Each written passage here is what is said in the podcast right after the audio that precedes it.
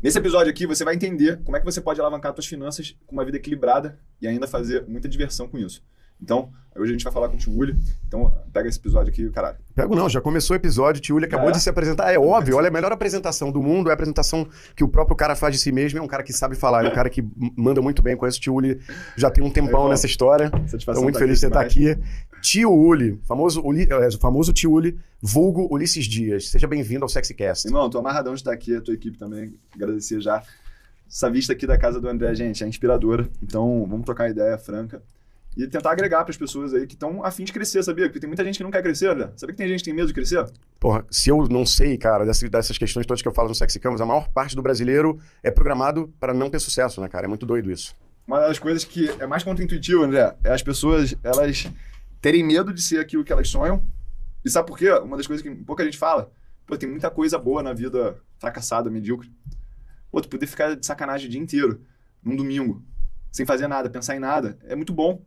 Então, tem um preço sair da vida medíocre. As pessoas falam que, porra, tu tem que crescer, tu tem que ir para a vida extraordinária, mas elas não falam que você tem que abandonar coisas gostosas dessa vida encher a cara final de semana inteiro para não pensar na tua vida e voltar pro trabalho. Essa é a rotina das pessoas que não tem profundidade, não tem um- uma estrada que elas sabem que se elas forem trilhar, elas vão chegar num lugar melhor e maior. Porque não teve esse exemplo em casa, não teve esse exemplo de pessoas que elas admiram, e aí a mediocridade ela vai se instaurando, se instaurando, se instaurando. Porra, a gente tem que quebrar essa corrente, irmão. Eu tenho uma tese que as pessoas que mais fazem diferença, que nem, por exemplo, eu, você e muitas outras, até no digital, eu vou ficar só no digital. Pô, achei que tu ia comentar Jesus já aqui. Por que, que eu faria isso nesse momento? Não, só pra botar alto nível aqui. Eu, você, Jesus. Ih, tu veio com força, né? Hoje a gente vai, é tipo, bem contra o mal, né? Não faz comigo, irmão. Cara, não, vou comentar sobre Jesus mais na frente. O maior filósofo que já existiu e é o cara que trouxe pro mundo a visão de todo mundo tá bem, todo mundo ter amor, todo mundo se gostar. Só que o mundo não tá preparado para isso ainda. Então, o que Jesus lançou pra gente é, é, é para daqui a X tempos, e para esse X tempos ser o menor possível, eu concordo com você. A gente tem que fazer as pessoas virarem protagonistas, é, fazerem diferença, serem as melhores no que fazem, estudarem, virarem noite. E eu acho que o Brasil ele não é um celeiro muito tradicional é, nessa direção. Então, eu acho que o meu trabalho teu é de libertação em algum lugar, de mindset, cabeça, para a galera ter uma vida menos medíocre. E a galera que consegue se libertar, no Selfie 3 a gente fala isso muito aqui no Sexy Canvas. Tem o Selfie 1, que é a vida que está vivendo, toda automática, fazendo tudo para ser amado e tudo mais. Tem o Selfie 2, onde você hackeia esse jogo, foca em você, ganha seu dinheiro e se liberta dessa corrida dos ratos e tudo mais. E o Selfie 3, agora você tem tempo e dinheiro, você tem que testar novas versões suas, viver experiências que você nunca viveu, ir para países que você nunca foi, estudar coisas, abrir sua cabeça e tem um lançamento novo, o Selfie 4. Você está sendo avisado em primeira mão Cara, que é o selfie meio Jesus. A pessoa que já fez a sua vida, ro- pôde viajar, pôde criar seus filhos da forma que quis, pôde se divertir, pôde estudar o que quis, sabe, ter, ter tempo livre para domingo não fazer nada. Essa pessoa vai sentir um vazio em algum momento de querer dividir isso com os outros, de querer melhorar o planeta, de querer fazer uma- um capitalismo mais consciente e tudo mais. E esse é o Selfie 4, é um selfie mais elevado pós-Selfie 3, que tem tudo a ver com Jesus, que tem tudo a ver com essa nossa conversa. Mas por que, que você acha que as pessoas em geral no Brasil, por default, por padrão, não trilham esse caminho naturalmente? Eu acredito que muito é da nível de consciência, né? Quando você fala self 1, 2, 3 e 4, eu leio nível de consciência. Então, muita gente está no nível de consciência da dualidade, que para eu ganhar você tem que perder, e Jesus ele vive num nível de consciência do amor incondicional, onde todos nós somos vencedores, né? É muito mais de cooperação. Só que, cara, eu acredito que eu sou evangélico, né? Então, a filosofia do evangélico é eu vou trabalhar para honrar a saúde que Deus me deu. Uhum. Tem gente que acha que a saúde que Deus deu pra ele, ele tem que usar ficando na praia o dia inteiro, jogando futebol, é, curtindo, desfrutando. E eu acredito no desfrute também, mas eu acredito muito que o meu propósito está em ajudar os outros. Simples assim. Porque eu já passei por essa fase de ter o tempo livre quando eu tinha. Eu comecei a trabalhar com 32 anos, não sei se eu te falei já isso. Antes eu cuidava só da minha grana. Cara, eu chegava às 4 e meia da tarde, tirava uma sonequinha e aquilo não é saudável. Não é saudável você ficar focado muito no teu umbigo. Isso aí provavelmente vai desembocar numa depressão e eu vejo muita gente por esse caminho, né? Então, se preocupar com os outros, tirar o foco do umbigo é algo saudável para si.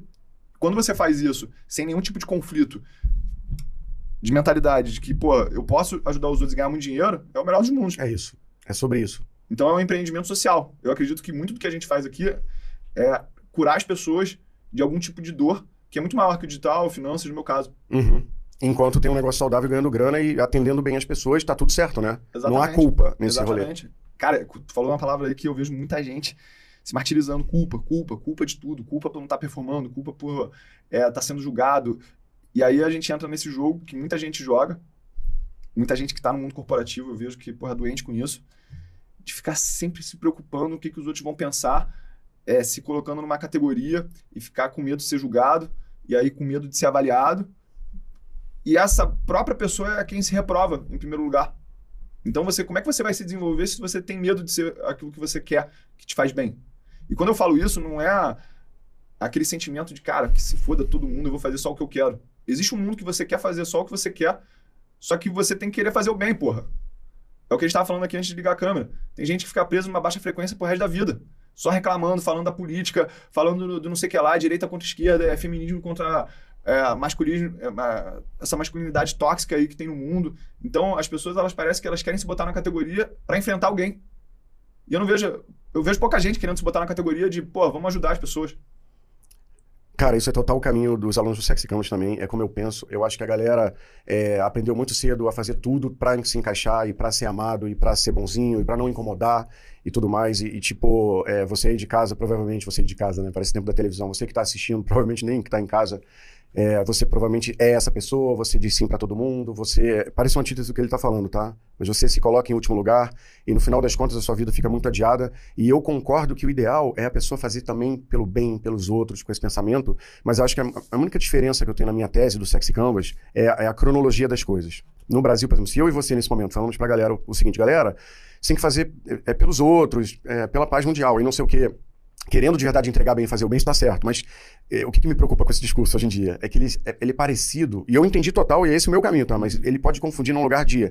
É, como eles ouviram a vida toda, doa e faça pelos outros e tal, parece às vezes um reforço disso quando a galera ainda não está preparada para transbordar e poder ajudar o mundo. Esse para mim é o único bug do software da Igreja Católica Original. Não é que ajudar o próximo é feio, fazer o bem é feio, mas muita gente, desde cedo, quando não está servido ainda de si mesmo, começa a ajudar e doar e nunca consegue romper a corrida dos ratos. Cara, eu trato muito isso. Desculpa te interromper porque eu faço lá, na minha mentoria particular, um, um, processo de entender o equilíbrio da tua vida, né? E muita gente, cara, cai nessa armadilha de achar que você tá com um objetivo você só pode alcançar aquele objetivo. E as pessoas mais inteligentes e bem-sucedidas que eu conheço, elas estão alcançando vários objetivos com uma única atitude. Então, é aquela história. Ah, se você quer fazer o bem pros outros, tu não pode se dar bem com isso. Porra, é justamente é um o contrário. Erro, exatamente. É justamente o contrário. Se tu quer que você coloque 110% da tua energia, que você ah, motive as pessoas, dê incentivo para elas, cara, tu tem que dar grana para elas. Para elas fazerem o que elas quiserem, até doar o dinheiro se quiser. Exato. Mas se quiser se autodestruir, cara, tu vai ter essa liberdade também de fazer isso. Só não enche o saco dos outros. O problema é que tem gente que não quer assumir responsabilidade por nada e quer encher o saco dos outros por tudo. Aí fica um problema sério. Eu e aí lembro. a gente coloca nesse, nesse grupo aí que tu acabou de falar. Eu me lembro, tem uma coisa que eu quero te falar, assim, muito. É, que aconteceu com a gente, né? Quando a gente começou, a gente conheceu pelo Ryan. E foi muito legal e tal. E quando, quando eu entrei no grupo do Ryan, eu tava vivendo um momento de vida muito complicado. Uhum. Uma coisa pessoal, escrota tinha acontecido e tal. Eu tava, tipo, muito mexido, sacou? Sim. Tu lembra? Eu te falei na época. E aí, na época, eu te procurei um pouco com essa abordagem, meio desses caras, meio é, vibrando numa frequência baixa. Eu tava meio tipo pra baixo, acontecendo uma merda. Eu falei, pô, Tiuli, e, porra, tô largadão com as minhas finanças, me dá uma moral aí no digital. E eu me lembro que você, foi interessante isso, você falou, não vou falar contigo, tu tá desse jeito, tu tá pra baixo, frequência baixa, me procura quando tiver melhor. Aí, na, que foi um pouco o que você falou agora sobre essas pessoas que vivem na sua frequência. Eu tava naquele momento assim. E aí eu fiquei puto na época, mas depois eu entendi, vibrei numa frequência melhor, e a gente começou a trocar de igual para igual. Você ajudou, foi maneiro pra caralho. Então, mas eu sinto que tem uma coisa dentro de você que você tem um pouco de raiva. Tem. Por quê? Cara, porque a vida é tão linda, é tão maravilhosa, e tu não usufrui isso porque você tá apegado no passado. Eu, eu vejo que as pessoas, elas pegam os seus traumas e tratam como se fosse um pet. Ah, bonitinho. Ah, foi abandonado pelo pai. Ah, é feio. Ah, é mal resolvido. Irmão, tá ligado que isso é natural. Só que a gente não pode alimentar a nossa energia, o nosso tempo nisso. Você tem que ser capaz de entender, cara, essa atividade não tá me fazendo bem. Eu vou botar o celular aqui de lado e eu vou fazer outra coisa, eu vou mudar a estratégia. Isso rolou na sua vida? Pô, total, cara, porque parece que na minha família é muito comum caso de bipolaridade, depressão e tal. E se tu deixar, as pessoas elas querem te puxar para esse buraco. E elas acham que você tá contra elas se você decide não entrar nesse caminho. E eu fui muito puxado para essa energia a vida inteira e falando, cara, eu não vou para aí, eu não vou para aí, esse é um problema teu. Sim. Eu Isso- quero te ajudar, mas não acha Não que te carrega. ajudar é ficar aí na merda contigo. Então, essa porra vem com um mi- misto de manipulação também, porque as pessoas tóxicas, elas querem alterar a tua identidade. Então, quando você fala assim, eu não vou te ajudar aí, eu não vou ficar na merda contigo, essa pessoa fala, você é ingrato, você é um filho da puta, você é egoísta, querendo te botar rótulos, e muita gente não percebe isso ou é fraco o suficiente pra falar assim, sai fora. Não me leva pra esse lugar, não me coloca nessa caixinha, porque eu não vou permitir. E precisa de personalidade. Porque a gente também, a, a gente é um ser que tem trocas, né? E aí você fica com medo. Porra, se eu mandar essa real pro André, porra, André Vai ficar bolado. é, é brabo do empreendedorismo, ele era presidente da associação de startup. Porra, vou queimar essa ponte se eu mandar essa real pra ele. E quando tu entende que quando você é bom, tem uma ideia original, ou você executa algo com muita destreza, que você sempre vai ter lugar, tu fala assim, cara, se tiver que ser assim, que seja. Mas eu vou ter uma atitude em relação a essas pessoas pra eu trazer elas pra minha frequência. Não trazer mais gente pra frequência baixa. E eu não sei como é que é o teu entendimento é, filosófico sobre isso, mas eu acredito muito que a alta frequência, o alto nível de consciência, ele é exponencialmente mais forte do que a baixa frequência. Então, uma pessoa com alta frequência, com alto nível de consciência, ela energeticamente ela é mais poderosa do que 100 pessoas, mil pessoas. Mais poderosa em termos de espalhar a mensagem ou de poder em geral? Poder em geral. Por exemplo, Steve Jobs, Bill Gates, dentro dessa escala de um livro chamado Poder e Força, do David Hawkins, ele está numa classificação de amor, que não é o amor incondicional. Mas esses caras, quando trouxeram revolução de design da Apple, trouxeram todas as inovações de Microsoft. Microsoft não é uma empresa inovadora, na minha opinião. Ela copia as coisas muito bem e escala isso com uma usabilidade melhor. Esses caras, eles estão num ato de amor pro mundo. E não tem problema os caras ficar multibilionários com essas ideias. Porque a gente quer criar um sistema que incentiva as pessoas abrirem mão de muita coisa para entregar um resultado. E eu acredito que para você ter um resultado fora da média, você vai ter que viver um desequilíbrio na tua vida durante um período. Só que continuar nesse desequilíbrio pro resto da vida já é você ser burro. Tu tem que voltar, tu tem que entender o quanto que é o suficiente. E muita gente também não entende isso. Hoje em dia, é, eu entendo o mundo muito mais sobre relações químicas que acontecem dentro de você. Meu mestrado ele foi muito focado nessa parte. Como que eu acho que eu tô pensando, mas na verdade é só um reflexo químico do que eu tô tendo aqui no meu corpo. Então, quando eu tô aqui eufórico e tal, cara, talvez seja porque eu tomei muita cafeína. E toda hora que eu preciso ficar nesse estado, se eu precisar tomar cafeína, esse estado não é sustentável. Se eu, toda hora que preciso dormir, preciso tomar um remédio, sei lá, esse remédio aí, Benvance, Ritalina da vida, e se eu tô tomando isso sem prescrição médica, cara, isso aí vai dar muito ruim. E isso não é natural. Então, eu acredito muito da gente tentar fazer esse biohacking para a gente estar na frequência alta e gerar esse poder que a gente tem sobre as pessoas. Porque tem gente que tem medo de liderar, tem gente que tem medo de tomar decisão. É muito claro isso no meu dia a dia. Você vê a pessoa que ela pode tomar decisão, aí ela tá sempre querendo a tua anuência. Posso fazer isso? Posso fazer isso? Posso fazer isso? E os projetos ficam parados. Se as pessoas elas tivessem essa independência e essa essa essa coragem de tomar risco, eu acho que elas teriam muito mais resultado. Mas eu também sou. Eu também sou empático. Cara, que se tu tem dois filhos em casa, um, dois anos, tu vê aquelas crianças chorando e tu tem um salário, porra, às vezes não é o teu bem-estar que tá vindo em primeiro lugar. Só que isso vai gerar uma consequência para essas duas crianças. E é difícil tomar essa decisão. Por isso que eu penso muito que o problema tá na desestruturação da família. Porque eu só posso pensar dessa maneira e só pude levar a minha vida dessa maneira porque eu tinha um pai, eu tinha uma mãe, que dentro dos defeitos deles, porra, me deram muita orientação do que é certo e errado, como seguir com a vida. Então, eu fiz o playbook certinho. Estudei, fiz faculdade, fiz MBA, me dediquei a masterizar um assunto que me dava dinheiro. Encontrei uma menina legal, namorei com ela, conheci ela, não deu certo. Tentei outra, tentei outra, tentei outra. E aí, quando eu encontrei uma menina que deu certo, estava alinhada comigo, casei e depois tive filho. Eu sei que tu não gosta muito desse tradicionalismo, né? Não, tô praticamente casado, filho, talvez venha algum Olha momento. que isso, irmão! Mudei. Que alegria. Vamos ver Vou aí. ouvir isso. Então, acredito que você seguir alguns passos, isso é saudável. E não é você ser gado da sociedade. Cara, pô, ter um filho com uma mulher que tu não tá casado, que tu não passou um tempo, é arriscado mesmo. E aí essa família se desestruturar, essa criança ficar sem uma orientação clara do que que é uma família, do que que é construir realmente um, uma- um grupo coeso ali com base em valores. Isso aí pra mim faz a diferença. É assim, é, o flow do Sex Campus é o mesmo, cara. A gente descobriu o seguinte: a galera tem que ser proativa, tem que ser líder, tem que ser transformadora. E tava todo mundo fora desse caminho. Tanto o teu trabalho quanto o trabalho do Sex Canvas começa em informar isso tudo, de postura deles e como eles vão pensar. Mas logo em seguida a gente cai no viu metal, né? Não tem jeito. O teu trabalho é, de foco hoje na vida é fazer as pessoas aprenderem a investir, fazer as pessoas que têm pouca grana terem mais grana, média, crescerem, milionários, ficarem mais milionários e o Sex Campus também tem esse objetivo. A gente começa mexendo na cabeça deles para em seguida falar: irmão, no período contemporâneo é a grana que te liberta de uma certa forma. Até para depois você ter tempo de pensar como tio Uli e para vir ensinar a libertação para vocês pensar como eu, como o Murilo Gun, que agora está bem focado em é, mindfulness, respiração. Mas para a gente chegar no ponto onde chegou com essa liberdade, ficar à vontade para ser filósofo, filósofo que executa, é, você tem que estar tá livre de alguma forma. Você não pode estar tá preso a uma situação merda de vida, financeiramente, ou tendo uma relação merda. O ideal é você estar tá com tempo, dinheiro e liberdade emocional para criar, para filosofar e tudo mais. E aí eu queria voltar um pouquinho para a parte. Voltar não, né? Começar a gente falar um pouquinho, cara. É, você já falou isso há muitos anos, você já está nesse mercado há 20 anos, você estudou pra caramba no mercado financeiro, já encontrou várias vezes Warren Buffett, você é um cara muito pica tecnicamente dessa área. E você tem vários diferenciais, e para mim o principal dele é que você mastiga tudo, explica com muita didática, todo mundo entende, e você ama o que você faz. Uhum. Você está fazendo o que você gosta. É, não vou fazer aquela pergunta que, to, que você deve odiar, tipo, dê uma, grande dica para o brasileiro ficar rico e tal, mas dê umas, umas boas, uns bons tapas na cara dessa galera é, sobre é, ruptura de mindset Cara, financeiro eu, eu acredito que é autoconhecimento. Autoconhecimento é a grande sacada que qualquer pessoa vai ter em qualquer área. Porque a partir do momento que ela se conhece, ela sabe o que é o potencial dela. Se conhecer está totalmente ligado a você estar tá conectado com a tua identidade. E até vou fazer uma pergunta para você, que eu percebo que você tem um estilo parecido com o meu relacionado a essa história de liberdade, né?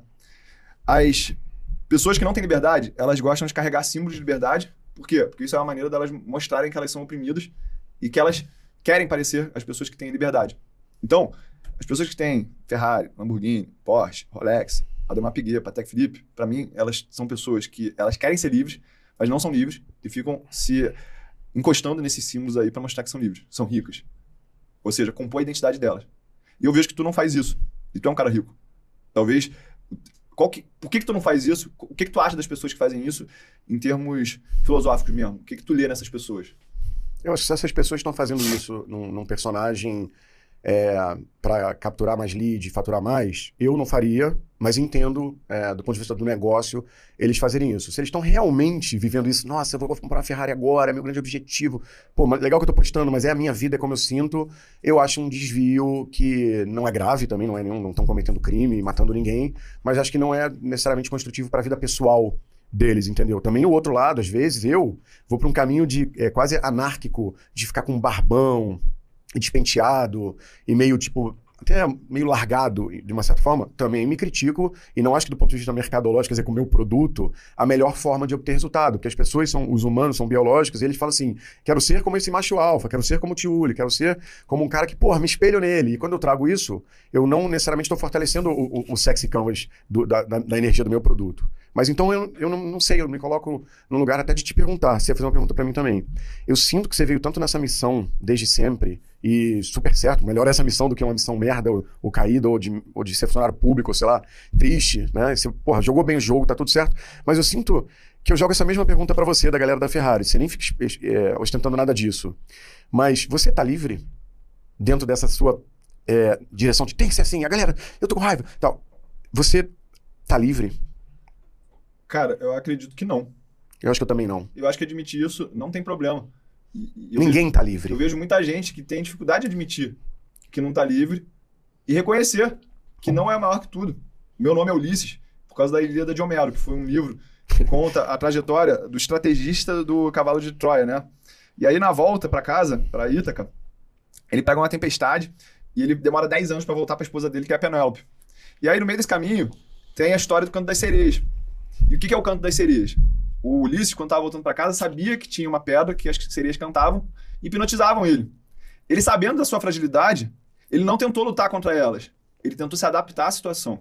Então ele pediu para os marujos dele botarem cera de ouvido, tamparem os olhos, tampar a boca e amarrar ele no mastro. Então, esse mundo, ele é tão poderoso que você admitir a tua insignificância e fragilidade dentro dele te torna mais forte e mais antifrágil. E eu estava até falando sobre a diferença de um profissional de finanças pouco experiente e muito experiente. Isso acho que você pode botar para qualquer profissão. Uma das grandes diferenças é o tempo que você vai demorar para falar assim, cara, eu não sei te ajudar nisso. O jovem, ele acha que é um problema você falar, não sei. A gente que tá mais experiente já, porra, tomou muita porrada já, a gente sabe que quanto mais rápido a gente admitir isso, melhor as pessoas vão perceber a nossa competência. E a gente sabe que o jogo não acaba aí. Por quê? Porque o jogo do networking é você saber quem vai te ajudar nessa função. E aí a gente entra num outro problema que eu vejo, que é o seguinte: existem os grupinhos, né? Então existe o grupinho da Ferrari, existe o grupinho do Porsche, existe o grupinho da Lamborghini, existe o grupinho do helicóptero, existe o grupinho do avião. e eu tenho o grupinho das pessoas que não gostam desse tipo de coisa. Tu gosta? Cara, eu não gosto. Porque eu me sinto manipulado. Mas... Porque um dos traumas que tu eu tenho não quer ter um jato um dia? Cara, sinceramente, hoje em dia, o meu maior sonho é ficar mais tempo em Itaipava com a minha família. E chegar de helicóptero seria bom. Cara, na minha família a gente tem um, um avião particular. eu, eu falo assim, cara, eu não sinto segurança. Ah, de voar, manutenção, essas É, entendeu? Eu também teria medo, eu acho. Eu teria medo. Porra, tu vai pegar um cara aí de uma aviação normal, o trabalho do cara é ficar fazendo isso o dia inteiro. Entendeu? Uhum. Então não é uma coisa que me atrai. Mas não quer dizer que eu não gosto de viver uma vida de luxo, com coisa boa. Eu gosto de ir pra Europa, Estados Unidos, ficar nos melhores hotéis, gastar com as coisas. Comer de uma boa comida. Ir nos bons restaurantes, que dá a conta 4, 5 mil reais. Mas quando a gente vem aqui na tua casa, a gente vê um pouquinho do que, que a gente é parecido. Uhum. Porra, ficar naquele visual ali, tomando um café, curtindo, dando risada, sem fazer nada. Sim. E falando, caraca, aí, vou ficar aqui 10 minutos sem fazer nada. Todo isso é mundo é devia, bom. Todo mundo devia poder passar por isso, né? E, cara, esse é o nosso trabalho. E, tipo, é, o que que tu faz, assim, é, de mindset pra galera, papo reto, de finanças, meio que a pergunta que já te fizeram mil vezes, macro, pra galera já soltar alguma Irmão, marra. Tem uma coisa que é muito chato as pessoas entenderem, que é o seguinte: eu costumo brincar que para você comprar uma ação, você só precisa apertar um botão. Então, qualquer é dificuldade desse pensamento sair daqui e ele acabar no teu dedo se mexendo? É a tua crença. E no mercado a gente opera as nossas crenças. Eu não sei se no marketing digital a gente opera as nossas crenças. acredito também que há. Por isso que eu não tenho Ferrari e não tenho Lamborghini para ficar botando, porque isso não faz parte da minha crença, de, do que é saudável, né? Então, entendendo que você opera as tuas crenças, a única maneira de você fortalecer a tua crença é mensagens muito repetitivas e um forte impacto emocional. Tem gente que, para entender que o mercado é feito de tendência, precisa tomar muita porrada. E tem vezes que toma porrada e não entende isso. Nunca vai entender. Tem gente que já entende mais fácil isso e começa a ganhar dinheiro. Então, todo o processo de você estudar, fazer faculdade, fazer o meu curso, comprar livro, ler, fazer MBA, fazer mestrado, tudo isso é um processo de fortalecimento de crença para você tomar uma atitude com menos estresse. A gente, que tem mais experiência de vida, sabe que não adianta nada tu mandar bem um ano em alguma coisa. A gente está jogando o jogo da consistência. Então, você tem que arranjar uma maneira de você operar o mercado com consistência. Se aquilo te gera um sofrimento, toda vez que você vai tomar uma decisão, não vai ser sustentável, você uma hora vai largar. Então você precisa estudar muito e entender os viéses mentais, para entrar aqui na tua pergunta mais especificamente. E tem dezenas de viéses mentais. E quanto mais você entende sobre eles, mais suscetível você está a não cair nessas armadilhas. Só que é impossível você não cair nas armadilhas. Isso aí, para quem está falando aqui de marketing digital, os gatilhos mentais, eles nas finanças são usados para gente ganhar ou perder dinheiro. É a mesma coisa. Então, prova social, existe um investidor chamado Warren Buffett. O que esse cara compra acaba subindo porque todo mundo compra. Isso é a prova social do mercado financeiro. Tem muito caso de ativo que já valeu 10 reais, hoje ele está valendo 1 real e as pessoas acham que tem que comprar porque vai subir porque já valeu 10 reais. Exemplo, lojas americanas. Muita gente perdeu dinheiro com isso.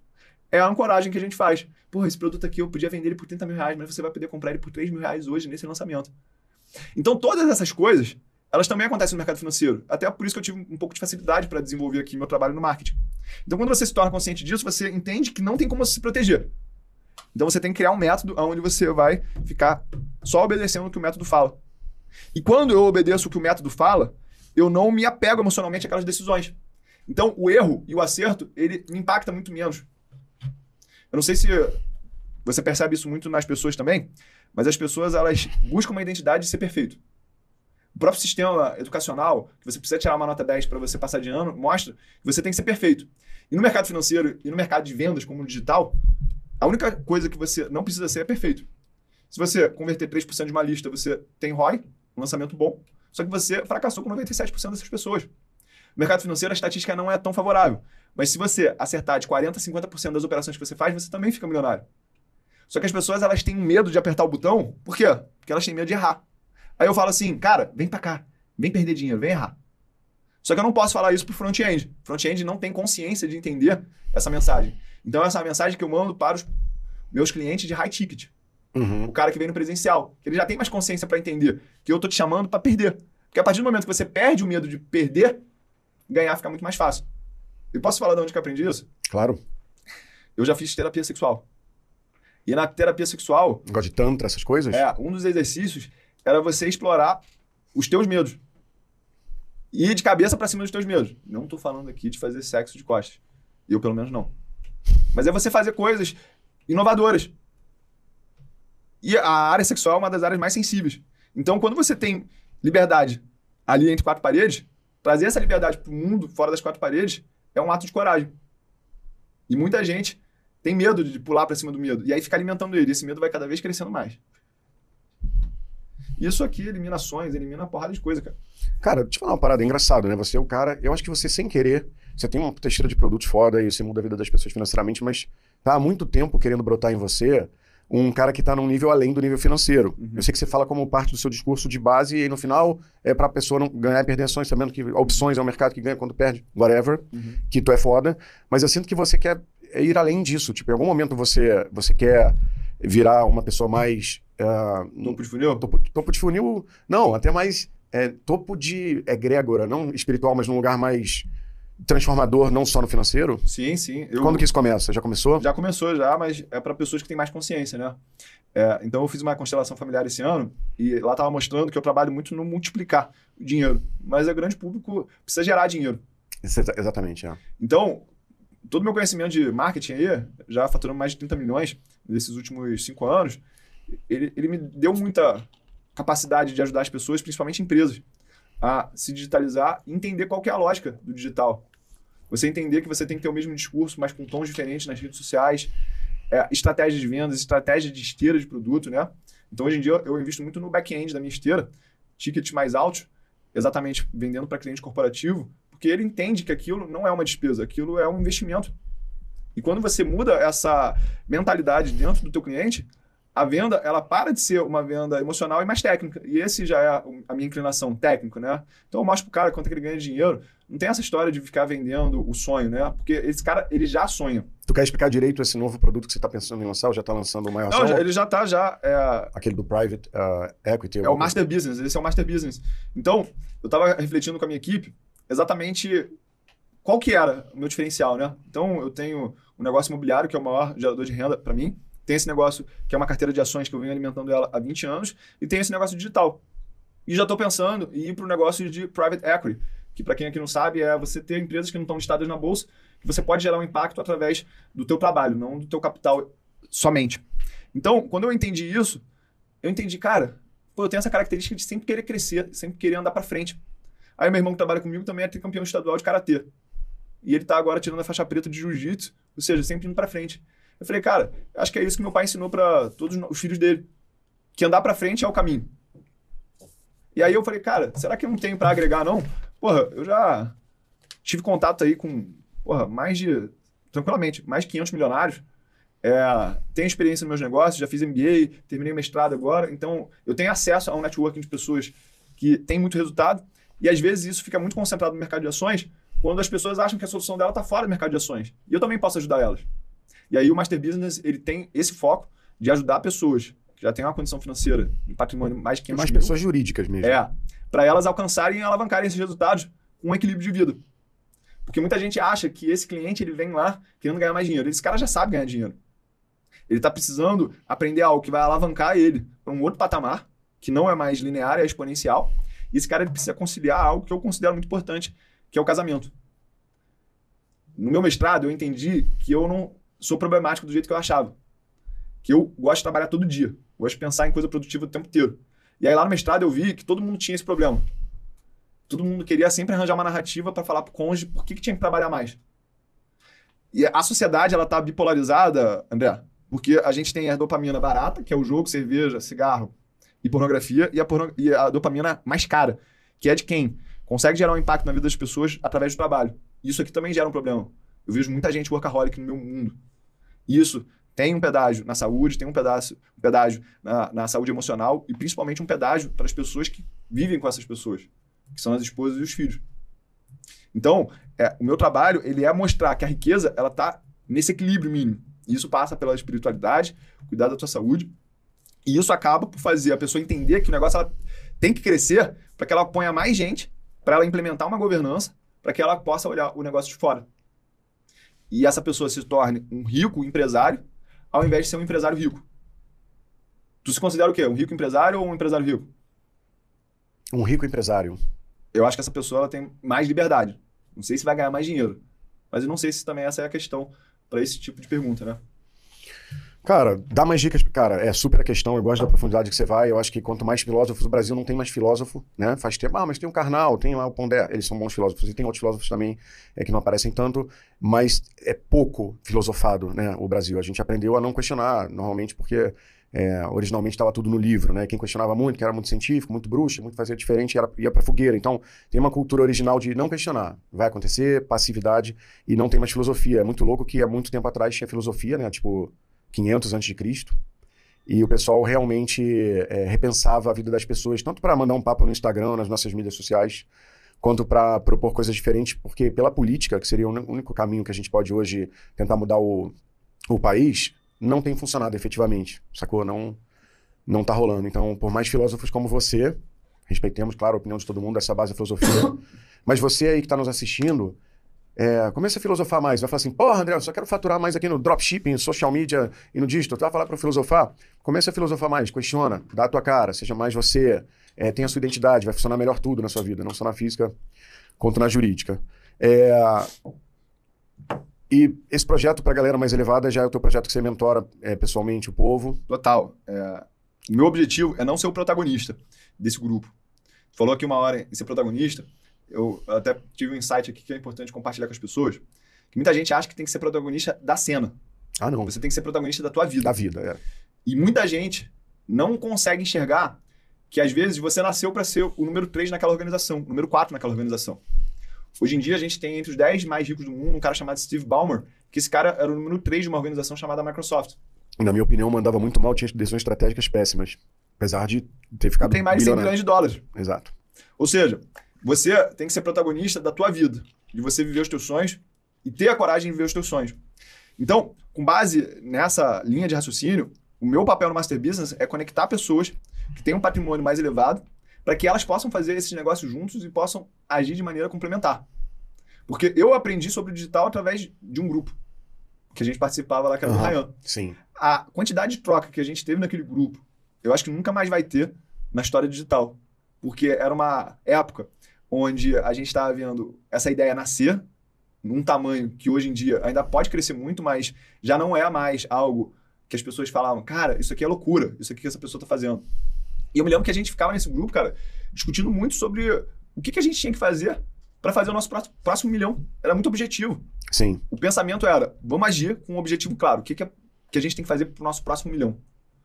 E aí uma frase que a gente falava muito lá, que eu vejo sendo repetida com menos frequência hoje em dia, é: se você quer ganhar um milhão de reais, você precisa ajudar mil pessoas e cobrar mil reais delas.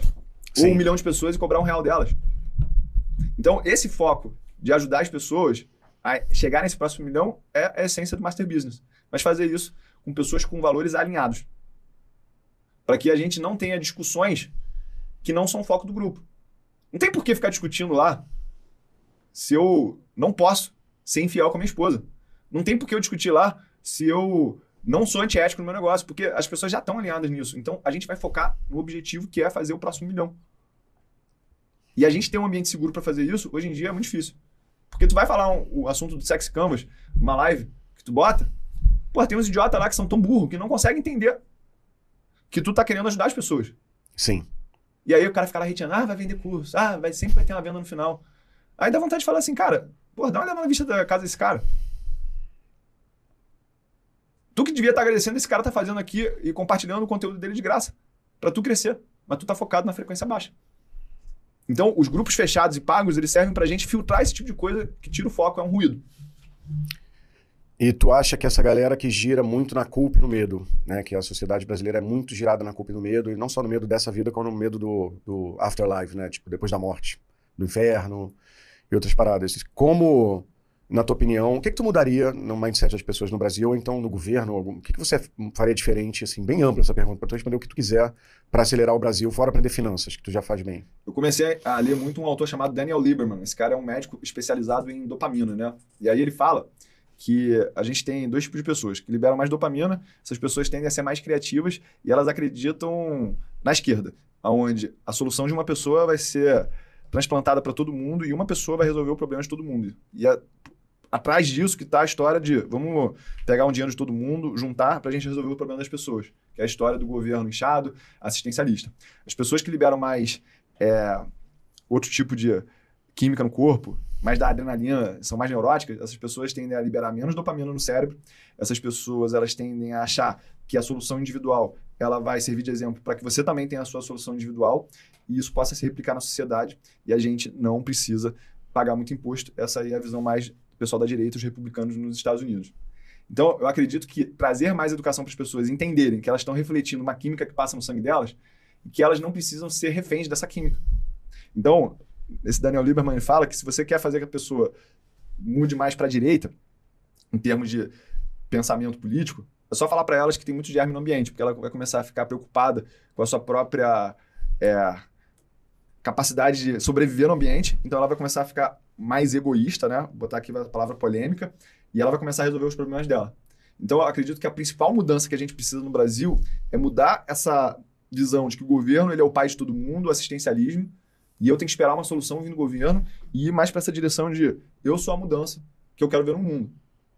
E a gente está numa era que você fazer isso pela internet, a gente está fazendo isso aqui agora, é expor o teu ponto de vista sem medo de ser criticado e, se for criticado, entender que isso faz parte. Eu estou respondendo muito isso para os haters, né? O cara mete lá, me estronda, eu falo assim, cara, eu estou muito feliz que você teve a coragem de expor a, o teu pensamento para mim aqui e eu aceitar que você expôs esse pensamento de maneira educada e a gente está convivendo com isso. Então, Entender que as pessoas podem ter uma visão diferente, te criticar, mas isso não abalar a tua identidade, não abalar a tua autoestima. Eu adoro, eu, na verdade eu sou muito provocativo nesse sentido, né? Eu gosto de falar até uma coisa que a gente poderia usar muito mais, é, tipo, discordar dos outros, de maneira educada e saudável.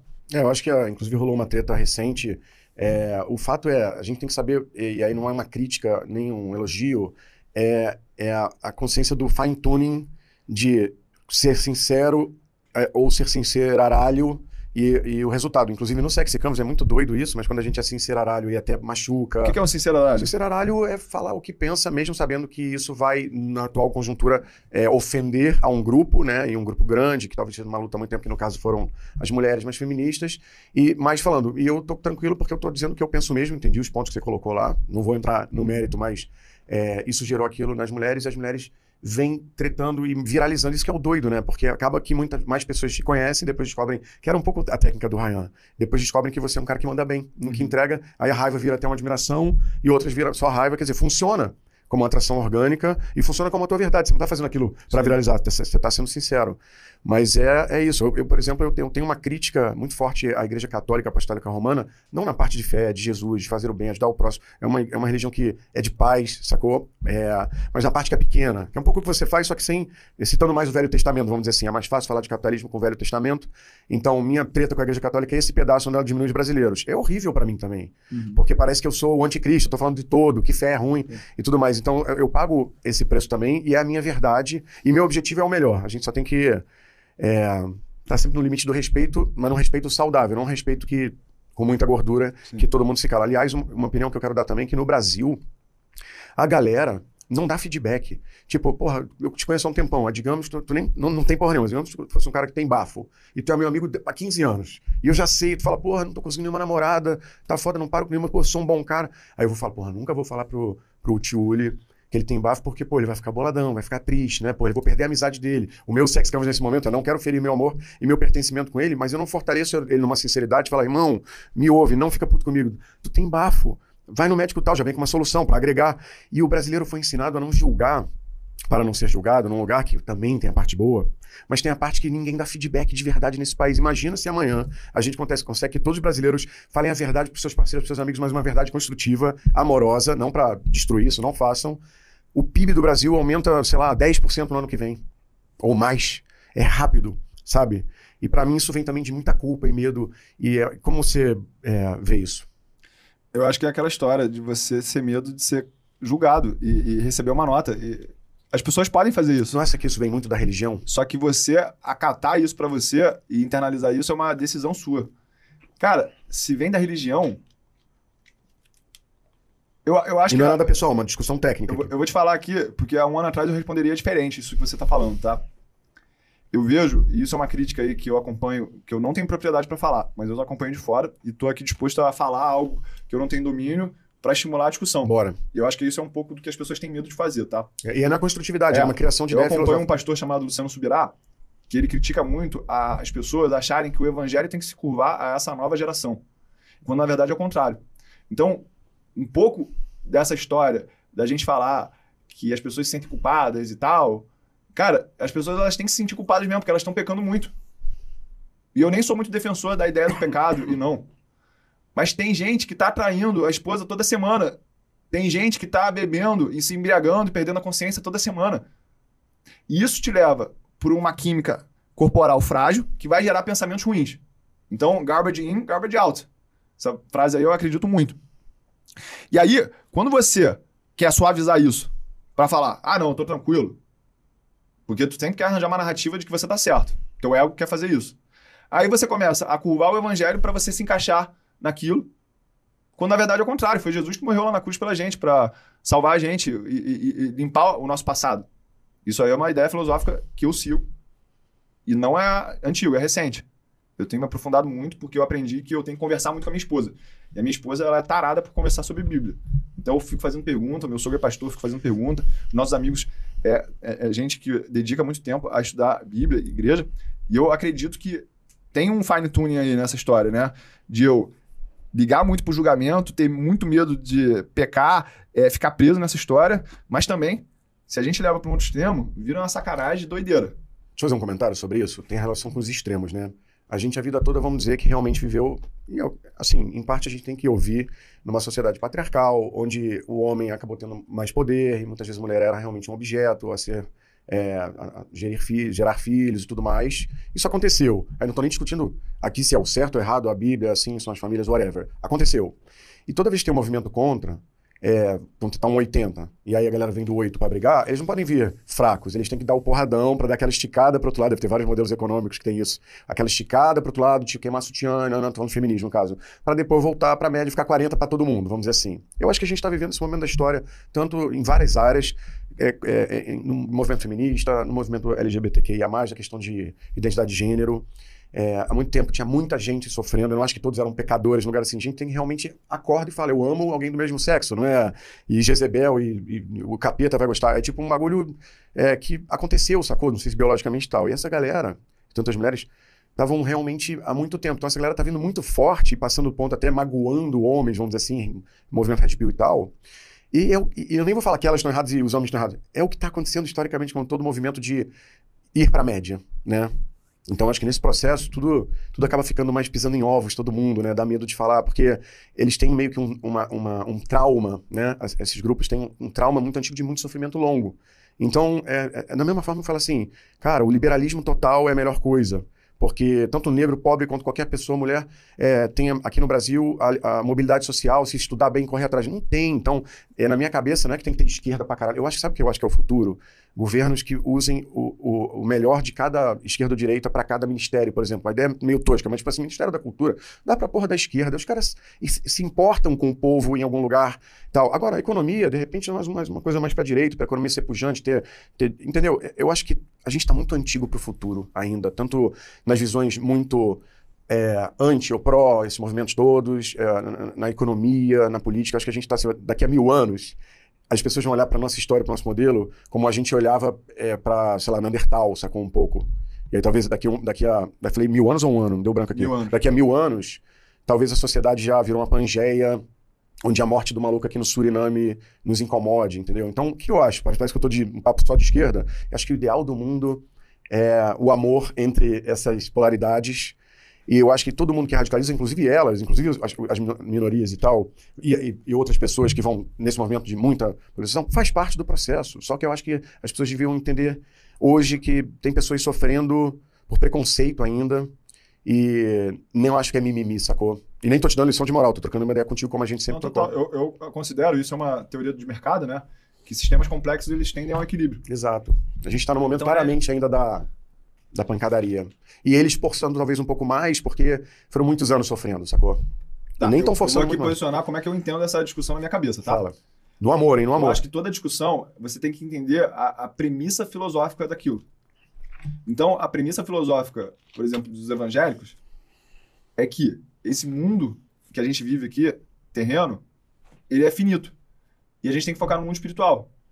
E que a gente tem que dominar a carne através do espírito. Então, dentro dessa premissa, sexo não deveria ser tão importante para você mudar tanto a tua vida e criar essa discussão nesse volume. Porque o foco está em viver o que Jesus falou, que não tem muito foco é nessa sexo, área. Você fala sexo como gênero, você fala o sexo, sexo. Porque a questão é mais de identidade. A pessoa acorda e fala: caraca, eu não posso casar, agora pode, não posso. Porra, eu ganho 40, 20% menos. É, é uma sensação de, de insatisfação de uma galera que não acha que tá de mimimi, entendeu? Mas então, insatisfação com o quê? Cara, é, você acha que os gays, por exemplo, em algum lugar que viveram a vida toda com medo de sair do armário, com, problema com pai e mãe, é, com, com preconceito, com, tomando porrada, cara, é, é fato que é, a, esse número gigante de mortes de LGBTQIA no Brasil, gigante, é um absurdo. Se morre porque é, tipo, judeu, holocausto, morria porque era judeu, morre porque tem muito sangue nas mãos é, da Igreja Católica, é, no sentido que quem tá matando um gay, em algum lugar tem um pouco esse discurso que, cara, tá, horrível o que eu tô fazendo, mas eu sei que Deus gosta.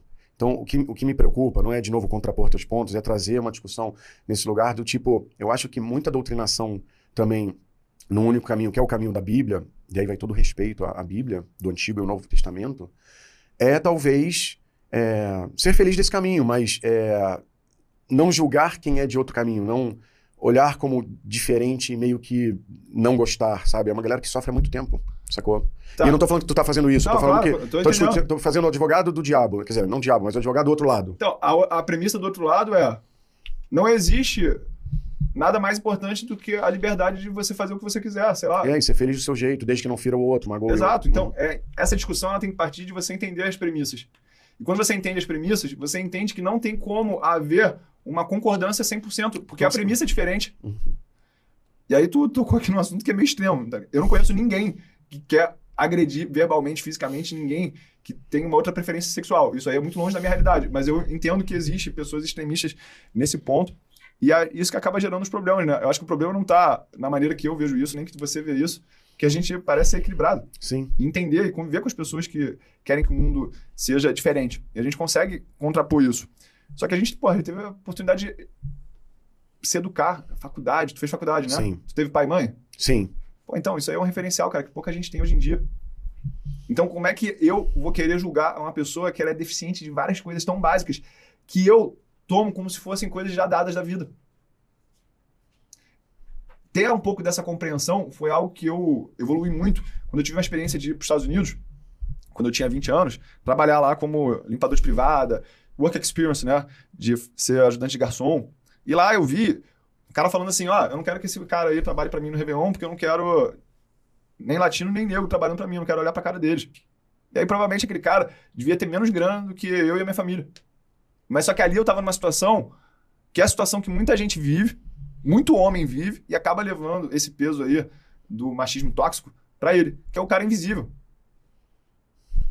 O servente, o porteiro, é, o garia, aquele cara que as pessoas do nosso mundo, da nossa classe social, têm como invisíveis, essas pessoas existem, elas sentem as coisas, elas também têm uma identidade. E quando eu vivi esses cinco meses nessa situação, eu vi que as pessoas realmente tratam como se fosse nada. E aí, essa separação, essa falta de empatia por esses problemas, por essa vida, é que gera essa intolerância aí de eu falar, porra, se o cara pensa diferente de mim, ele tem que morrer mesmo. É. Olha que loucura. Essa polarização é muito louca, inclusive para mim. Mas né? a gente é muito privilegiado, cara. A gente vive uma situação e eu vou aqui só brincar contigo, você é a causa desse problema todo, porque você é o homem louro, de olho claro. Caucasiano. Exatamente, você que domina o C-level das empresas e tá no 1%. É, não sou eu só não, assim, essa imagem de Jesus também, muito lourinho dos olhos verdes também, estabeleceu um pouco esse padrão, né? Mas eu fui estudar, só pra... E ele é muito mais parecido contigo do que comigo, Jesus. Só pra fugir aqui um pouco do assunto, eu fui estudar se existia alguma explicação para olho claro, né? Já viu isso aí? Biológica? É, 30... Azão, azinho... Estados recess- Unidos teve 46 presidentes, 30 tinham olhos azuis. Aí eu fui buscar isso.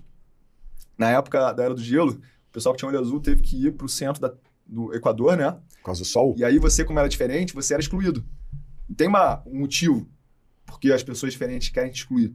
Porque eu não sei que tipo de doença que você tem, onde você andou. E se misturar com a minha tribo, pode ser perigoso. O olho azul era, era o parecia doente. O olho azul era o estranho. O estranho. Era o cara que tinha saído lá É, da Europa Nórdica e tinha ido pro Equador Tá. se proteger da Era do Gelo. Aham. Entendeu? E a galera lá tudo olho castanho. pá. Exatamente. Então, qual que é a explicação? A pessoa que tem olho claro, ela lida melhor com o conflito. E aí, se a gente for pegar a linha Porque ela foi uma minoria. porque foi E minoria e, sofreu. aguentou isso. Tá. E aí, se você pega a linha de raciocínio do Jordan Peterson lá, Meu Deus, onde esse papo vai parar? dois previsores de sucesso financeiro. QI, que você já nasce com ele, e aí você só pode diminuir o teu QI. E muita gente tem o QI diminuído, porque não se alimentou, usou droga muito cedo, bebeu muito cedo, se expôs a coisas muito cedo, e essa pessoa diminui o QI, e a capacidade de lidar com conflito. Então, lidar com conflito está altamente relacionado a você ser bem sucedido financeiramente.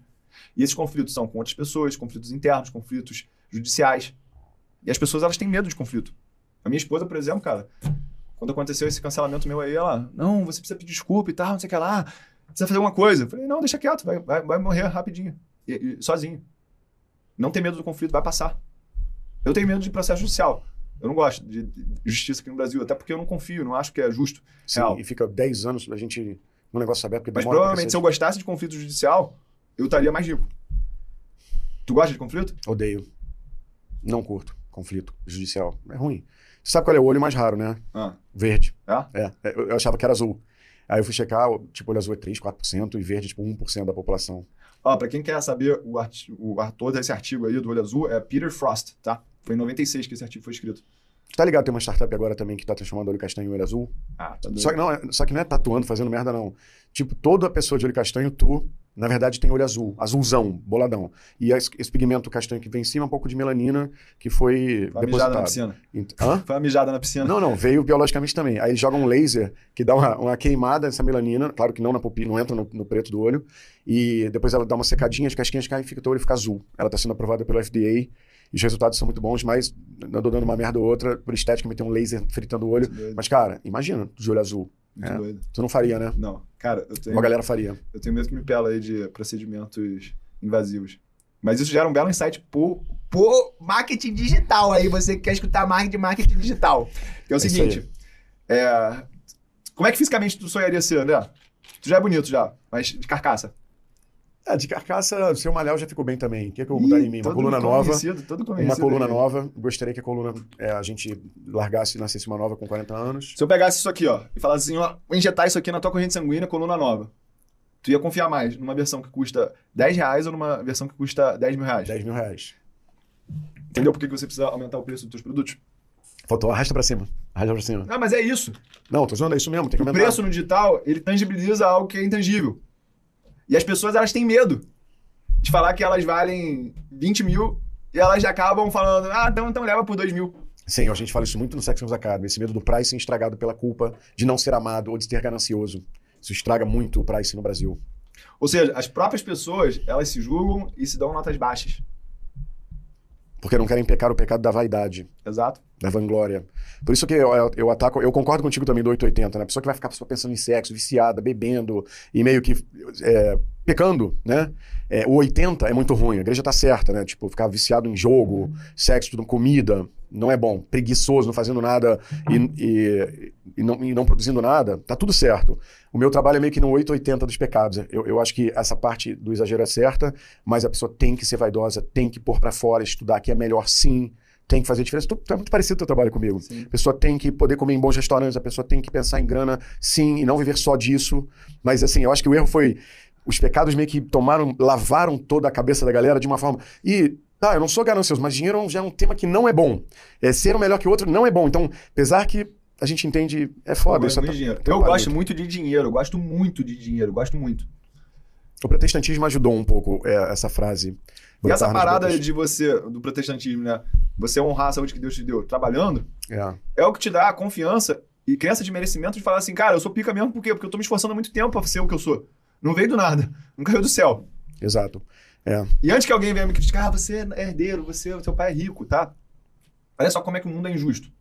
Tem um cara que já nasceu na família rica, herdeiro, e ainda tem tesão pra caraca pra se esforçar, pra se aprimorar, pra ganhar mais dinheiro. Você tá competindo com essas pessoas e eu não sou o único assim, não. Eu tenho muitos amigos que também nasceram em famílias muito abastadas, que os caras têm muito tesão para ficar ainda mais ricos e conquistar ainda mais. O mundo é injusto. E sabe o que a gente precisa? A gente precisa de mais pessoas que queiram ascender financeiramente do nosso lado. O que, que você recomenda pra galera que não tá no ticket alto ainda, não tá no milionário, indo para 10 milhões, tá na média ou começando? É... Acredite mais em si. Eu gosto muito de fazer promessa agressiva, porque essa é a minha personalidade. Eu gosto de, eu gosto de ser agressivo. O jeito que eu falo é agressivo, o jeito que eu me movimento no mercado é agressivo, o jeito que eu brinco com as pessoas é Ira. é agressivo. É. E eu acho que a pessoa ela tem que ser mais agressiva. Ou mais eletrificante, de alguma é. forma, não pode ser morna, né? Exatamente, agressiva e, e, ter coragem de sonhar. Porque quando eu faço as promessas agressivas, as pessoas elas não estão duvidando de mim. Porque eu tenho milhares de provas que é possível. Ou seja, elas estão duvidando delas. E como elas não podem apontar o dedo para elas mesmas, elas apontam o dedo para a principal pessoa que lembra isso nelas, que sou eu. E quando você decide, isso aqui foi um insight muito importante que eu tive no meu negócio. Quando você decide que no centro da roda de valor está o teu cliente, não importa se eu estou tomando hate pela minha promessa agressiva. Porque esse é o preço que eu tenho que pagar para poder gerar também esse resultado agressivo para o meu cliente. Quando eu entrei lá na mentoria do Ryan, eu paguei R$ 1.200. Ele falou que eu poderia ganhar um milhão de reais em um ano. Eu ganhei 10. Eu me lembro quando você estava testando uma época você tinha o, o, discurso mais paz e amor e o discurso mais inflamado da ira. Lá atrás, uhum. você testava no Stories. E quando você fala, tu é burro, tu não sei o que, lembra que tu estava testando essa, essa versão sua mais sincera? Você falava, cara, impressionante, colocava no grupo. Como engaja mais, né? E é muito doido a explicação disso, e desse jeito forte e sincero, até que usa ira e pertencimento, é, tá muito nos estudos do sexy da parte do cérebro trino, né? Que nem é mais tão utilizado, mas a essência faz sentido, que é o cérebro reptiliano, que é o principal lá dentro, que faz a gente correr ou lutar, aquela coisa da adrenalina, noradrenalina e tudo mais. O límbico, que é o cérebro de relação com o humano e tal, e o neocórtex, que é mais pensador, matemática, equações, teorias científicas como sexy canvas e tudo mais. E o humano se atrai mais, eletrifica mais no nível bulbar da coluna com o medo, com o susto, com a ira, com a gritaria. Infelizmente, na prática, tecnicamente, a ira é muito mais potente que o amor. Né? Casal se amando em Búzios, dois em quatro, compartilhamento, 12 like. Porradaria de casal termina na delegacia, com... acabou, é tipo 70 mil. Então o humano, ele, ele engaja mais, né? Acho que uma dica para vocês é sejam Sejam é, íntegros com quem vocês são e parem de ter medo de pôr para fora. Porque ter medo de pôr para fora é deixar de ser amado pelo mundo, mas na verdade, na verdade você vai ser mais amado quando você é, for intenso, pôr para fora, falar a verdade. Vai ter uma galera te odiando, faz parte. São os extremos vêm, mas você tem que ser real, tá? Se você quiser, não só no business, não só no digital, na vida, senão você se torna uma pessoa não eletrificante, não interessante. Eu quero te dar um presente antes Amém. de você falar. Aqui está chegando via esse aqui, ó, um kit só para vocês, nossos amigos e convidados. Se quiser abrir aqui, tem um monte de coisa. Não sei se dá para abrir, como tem muita dá para abrir. Já tá semi. Uau. Uau. Sabia que eu faço coleção de caneca? Isso aqui vende? A gente vende na, na lojinha do é Sex Canvas. Sei lá. Não tá nem no link da bio, minha equipe. Vamos Qualquer colocar que seja o preço, eu acho que tinha que dobrar o preço, tá? 200 mil! Uau, alegria. Olha. Os alunos recebem isso aqui também quando. Ah, parte do kit deles é. Agora eles podem escolher. O kit é customizado. Então parte deles podem escolher isso aí. Maneiro. E o famoso bonezão. Cara, enquanto você vai abrindo aí a parada, diz, ah, como eu te falei, a gente faz uma coisa mais de uma hora, uma hora e pouco, fica à vontade. Cara, o que, que você fala para essa galera aí que possa transformar eles ao máximo em não importando o assunto, é, pra galera tentar pôr em prática amanhã? Mesmo que a galera não esteja super animada, porque nós, nós é, influencers, a gente tem uma coisa, agora é tua vez, muda o jogo, tu tem que se colocar em primeiro lugar. E a gente muitas vezes chega numa galera que está cansada de já estar tá muito tempo tentando ganhar o jogo e não conseguindo. O que, que eles podem fazer, tipo, de novo, né, para a terceira vez a pergunta, mas eu quero que você deixe tu, tua frase final. É, qual a tua frase final que pode gerar maior impacto numa galera que está cansada e que, qual é o melhor caminho para sair dessa inércia? Cara, a frase é só o começo. Por quê? Porque você acha que você está se esforçando pra caramba pra várias coisas na tua vida e nada tá dando resultado, tá? Só que você não tá entendendo que você tá fazendo juros compostos na tua vida. E essa somatória ela vai te levar para um lugar que vai ser o lugar onde o cavalo selado vai passar e você vai ter que montar nele. Só que se você não tiver coragem de montar nele e entender que esse cavalo não vai passar de novo, você vai achar que é mais um dia na tua vida.